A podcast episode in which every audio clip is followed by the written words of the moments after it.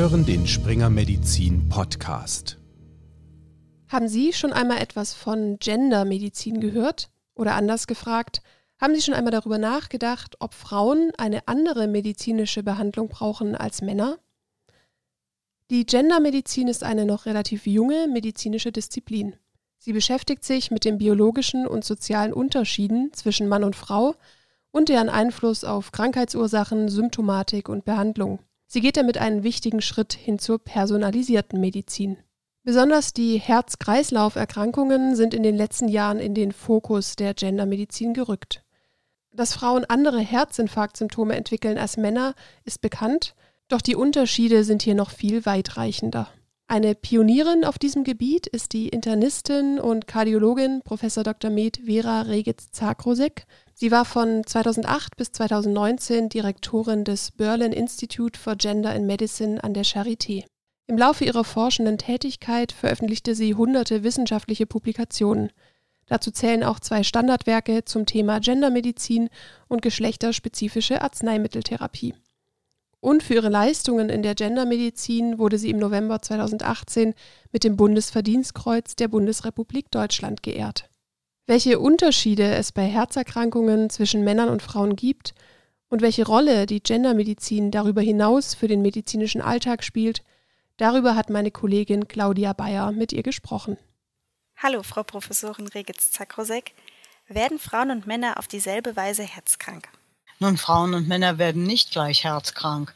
Frauen und Männer unterscheiden sich in dem Bau ihres Herzens, in der Feinstruktur, in den Herzmuskelzellen, in ihren Herzrhythmusstörungen, in ihrer persönlichen Wahrnehmung, in der Art und Weise, wie ihre Umgebung mit ihnen umgeht. Und das sind alles Faktoren, die Herzerkrankungen bestimmen.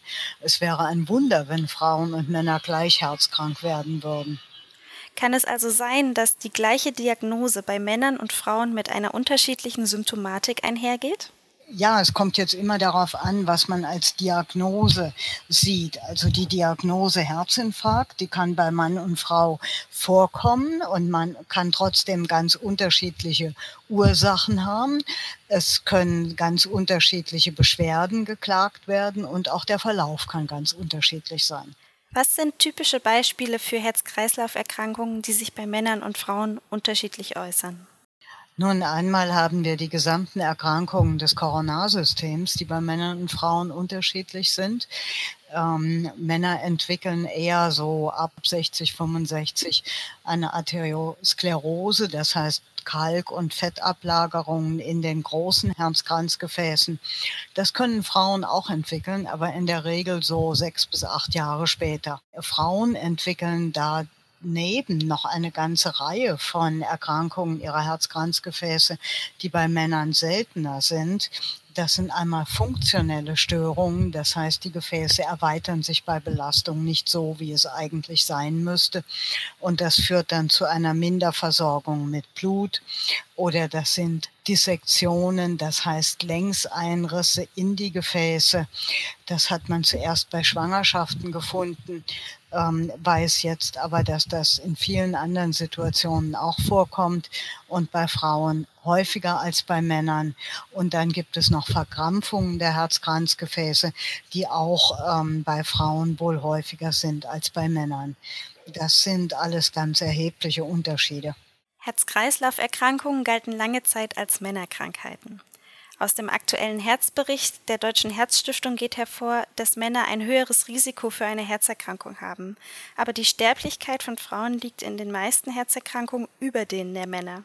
Wie lässt sich das erklären? Nun zum Teil ähm, einfach dadurch, dass wir die Herzerkrankungen immer als Männererkrankungen angesehen haben.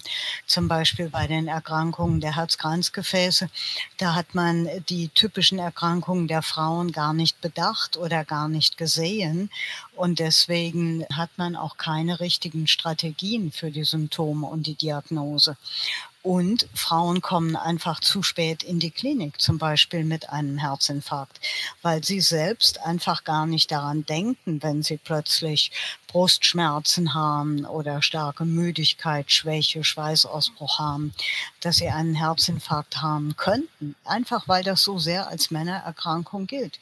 Und bis Frauen dann in die Klinik kommen, dauert es viel zu lange. Oder bei dieser typischen Frauenerkrankung, die zu 90 Prozent Frauen betrifft, die stressbedingte Herzerkrankung oder auch Takotsubo oder Broken Heart Syndrom. Es hat viele Namen, dieses Syndrom. Das ist ein Bild, ein Krankheitsbild, das zu 90 Prozent Frauen betrifft und das ganz schlecht untersucht und erforscht ist. Und auch daran sind viele Frauen gestorben. Und jetzt kennt man es ein bisschen besser. Die Sterblichkeit ist nicht mehr so hoch, aber immer noch vorhanden.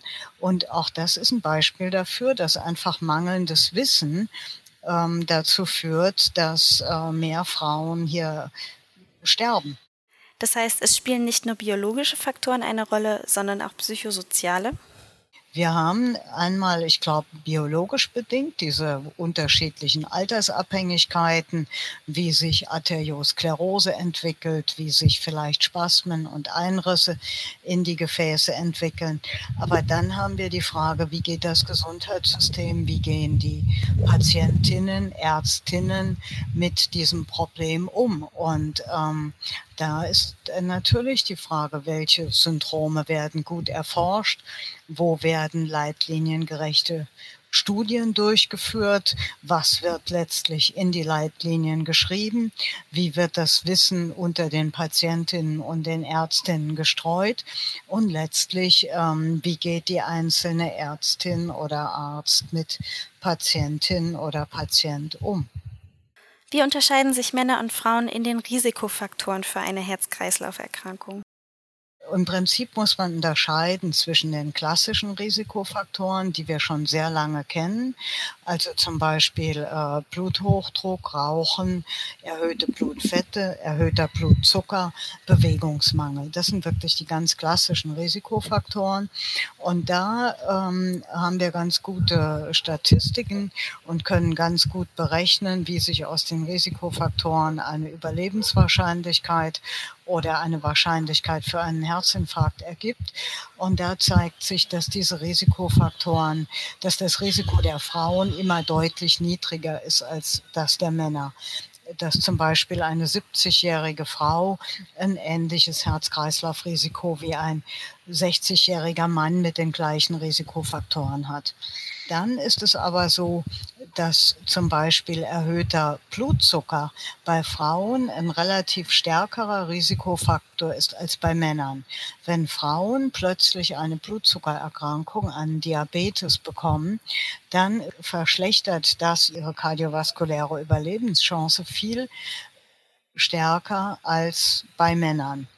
Auch Blutdruck ist sehr interessant. Da ist es bei Frauen anscheinend schon so, dass relativ niedrige Blutdruckerhöhungen ähm, in dem Bereich von 110 auf 120 oder 120 auf 130 Millimeter Hg schon eine ernsthafte Zunahme des Risikos für Herzinfarkt, Schlaganfall oder Herzschwäche sind, während das bei Männern erst bei Werten über 130 der Fall ist.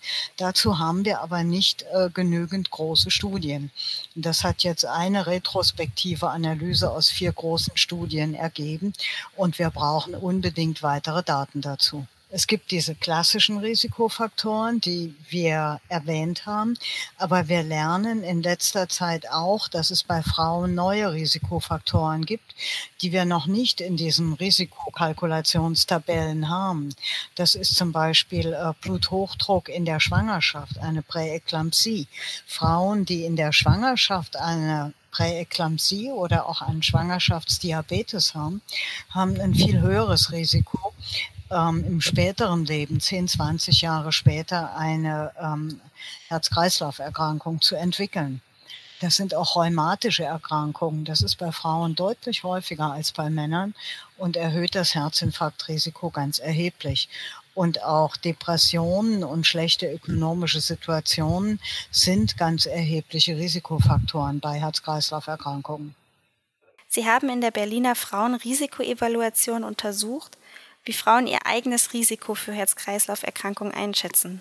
Was war das Ergebnis?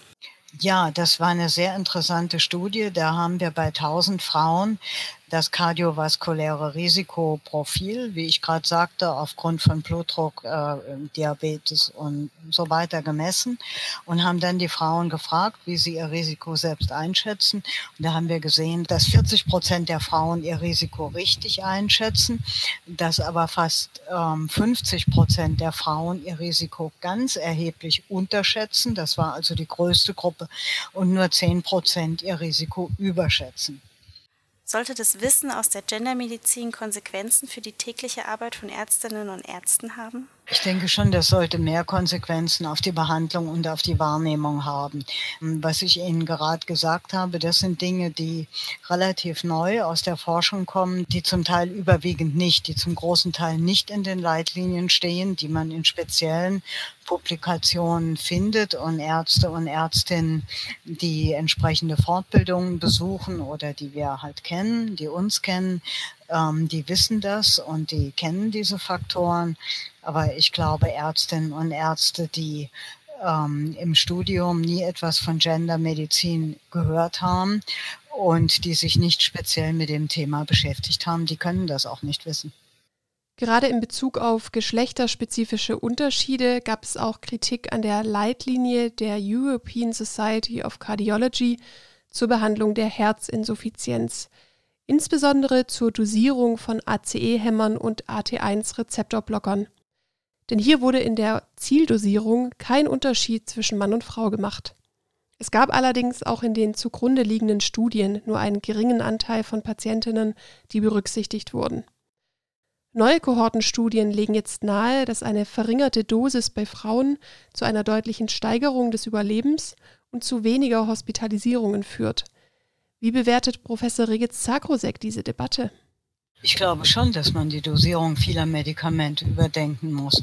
Gerade die ACE-Hämmer und auch Beta-Blocker bei Herzinsuffizienz ähm, sind da in letzter Zeit in die Aufmerksamkeit gerückt. Also da gibt es jetzt mehrere gute Studien, die darauf hinweisen, dass die ähm, üblichen Leitliniendosierungen für die Frauen zu hoch sind. Ähm, es gibt noch nicht die wirklich prospektiven, leitliniengerechten Studien, die diese Hypothese wirklich belegen. Das ist ja immer etwas, äh, wenn man einen Verdacht hat, wenn es viele Anhaltspunkte gibt, dass es bestimmte Phänomene richtig sind, heißt das noch längst nicht, dass man wirklich die großen Datensätze hat, um zu belegen, dass etwas richtig ist. Und insofern braucht man ganz dringend äh, neue Studien zur richtigen Dosierung von ACE-Hämmern und Beta-Blockern bei Herzschwäche, aber sicher auch bei Bluthochdruck bei Männern und Frauen. Und ich denke, für viele andere Medikamente wird das dann auch kommen. Früher waren Frauen in klinischen Studien häufig unterrepräsentiert. Hat sich das mittlerweile geändert oder muss man in den Studien stärker zwischen Männern und Frauen trennen? Man muss unbedingt die Studien so auslegen, dass man Ergebnisse für Männer und für Frauen formulieren kann. Und man kann, muss das in den ursprünglichen Prüfplan aufnehmen, dass man zumindest eine Trendanalyse macht, um zu schauen, ob Männer und Frauen unterschiedlich sind. Und das geht ohne eine wesentliche Erhöhung der Fallzahl in den Studien. Das ist ja immer die Angst der Industrie. Aber dass man zumindest mal eine geschlechtsspezifische Auswertung macht, ähm, und eine Trendanalyse macht, ist wichtig. Es hat gerade jetzt ein paar große Herz-Kreislauf-Studien gegeben. Die hatten gerade mal 20 Prozent Frauen in den Studien und ähm, die Ergebnisse waren dann am Schluss in der Frauengruppe auch nicht signifikant. Die Männer hatten eine Risikoreduktion um 30 Prozent und die Frauen lediglich um ein Prozent. Und das stand aber nicht in der primären Analyse. Das stand in Tabelle 3 im elektronischen Supplement in der untersten Zeile, wo im Prinzip wirklich niemand mehr hinschaut und war auch nicht entsprechend eingeplant worden. Und solche Ergebnisse heißen dann Post-Hoc-Analysen und können nicht mehr als wirklich belastbare Daten verwendet werden. In Deutschland gibt es knapp 40 medizinische Universitätskliniken, aber lediglich an der Charité in Berlin ist Gendermedizin Pflichtfach. Hier hat Vera Regitz-Zagrosek deutschlandweit die einzige Professur für frauenspezifische Gesundheitsforschung mit Schwerpunkt Herz-Kreislauf-Erkrankungen inne. Für sie ist das Thema Gendermedizin schon in der Ausbildung entscheidend. Denn so können Ärztinnen und Ärzte von vornherein in ihrer täglichen Arbeit aufgeschlossen und bewusst gegenüber den Geschlechterunterschieden sein und entsprechend handeln. Ich denke, man muss das von früh an in das Medizinstudium einplanen. In der Charité in Berlin haben wir in der ersten Vorlesungswoche eine Stunde, 45 Minuten, in der wir zumindest den Studierenden sagen können, passt auf, es gibt Geschlechterunterschiede. Ähm, sie spielen im praktischen Leben eine Rolle. Wir geben ein paar Beispiele. Denken Sie auch daran, wie Sie sich als Ärztin oder Arzt einem Patienten oder einer Patientin gegenüber verhalten, ähm, wie Sie Menschen mit unterschiedlichem Geschlecht adressieren und äh, passen Sie auf, was Sie selbst an Vorurteilen mitbringen. Und seien Sie offen gegenüber der Tatsache, dass Männer und Frauen tatsächlich unterschiedliche Behandlungskrankheitsbilder haben können und unterschiedliche Behandlungen brauchen. Und das wirkt meistens ziemlich gut, dann halten die Studierenden schon die Augen offen und ähm, sind zumindest vorgewarnt. In den bisherigen Betrachtungen haben wir ja immer von Männern und Frauen geredet. Es gibt ja mittlerweile auch die Möglichkeit, im Geburtenregister eine dritte Formulierung zu wählen, divers, und so die Intersexualität abzubilden. Wird dieses Thema zukünftig auch eine Rolle in der Gendermedizin spielen? Ich denke schon. Natürlich ist es so, dass die ähm, diversen Menschen erstens mal eine zahlenmäßig doch klein, relativ kleine Gruppe sind und zum anderen wirklich divers sind. Das heißt, sie sind ganz unterschiedlich. Es gibt da biologische ähm, Ursachen, es gibt eher soziokulturelle Ursachen, es gibt die eigene, das eigene Empfinden einer Geschlechteridentität und deswegen ist es extrem schwierig, in diesem Bereich Studien zu machen, weil die Patienten eben so unterschiedlich sind. Trotzdem muss man das bedenken und muss individuell auf die Patientinnen und Patienten eingehen. Das ist ja auch das Ziel der personalisierten Medizin. Daher müssen diese Kategorien zumindest mitbedacht werden. Können denn auch Männer von der differenzierten Betrachtung der Gendermedizin profitieren? Natürlich profitieren davon auch die Männer. Also ein gutes Beispiel sind zum Beispiel die Depressionen. Das wird recht häufig bei Männern verdrängt, weil das einfach als unmännlich gilt, eine Depression zu haben. Und ähm, die Ergebnisse sind dann häufig katastrophal, aggressive Handlungen oder auch Suizidversuche oder Suizide. Und da denke ich, würden auch die Männer profitieren, wenn die Ärzte ähm, besser vorgewarnt wären, dass auch Männer sehr häufig Depressionen haben können, dass die sich möglicherweise ein bisschen anders äußern als bei Frauen und dass man die darauf ansprechen muss. Bei welchen anderen Erkrankungen jenseits des Herz-Kreislauf-Systems sind denn bereits genderspezifische Unterschiede bekannt und wo erwarten Sie die nächsten für die Praxis relevanten Unterschiede? Also ganz viele Unterschiede gibt es im Immunsystem, im Entzündungssystem. Das hat sich ja jetzt in der Covid-Pandemie gezeigt, dass die Männer eher an akuten Entzündungen, ähm, an, an Covid sterben. Und das wusste man im Prinzip eigentlich schon vorher schon, die äh, mit einer, sagen wir, normalen Lungenentzündung auf der Intensivstation haben die Männer ein höheres Risiko zu sterben als die Frauen. Ähm, auch chronisch entzündliche Erkrankungen verlaufen zum Teil bei Frauen und Männern unterschiedlich. Frauen sind im Prinzip besser in der primären ähm, Abwehr eines Infektes von außen, haben aber häufiger eine überschießende äh, Immunantwort. Die meisten Autoimmunerkrankungen sind weiblich. An den akuten Infektionen sterben eher die Männer.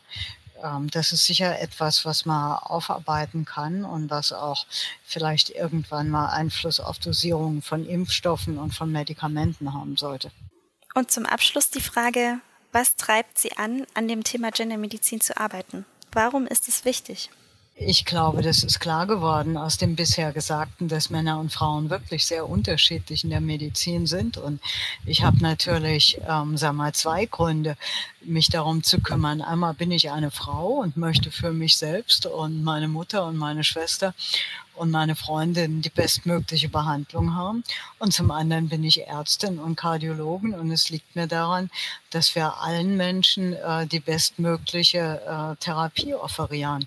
Und das geht nur, wenn man die Therapie wirklich individualisiert und dabei auch das Geschlecht berücksichtigt. Vielen Dank, Claudia und Professor Regitz Zakrosek, für dieses tolle Gespräch.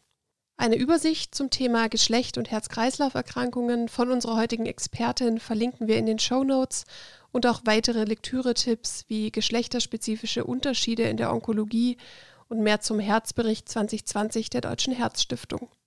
Die Beiträge sind auf springermedizin.de zu finden. Diese sind für medizinisches Fachpersonal nach Registrierung dann lesbar. Und ich kann Ihnen auch noch unsere fachspezifischen Newsletter empfehlen – beispielsweise zur Kardiologie oder einem anderen Fachgebiet. So erhalten Sie von unserer Online-Redaktion ausgewählte Beiträge oder auch neue Podcast-Episoden per Mail. Ich bin Annika Asfalk, Redakteurin bei springermedizin.de. Danke fürs Zuhören. Machen Sie es gut.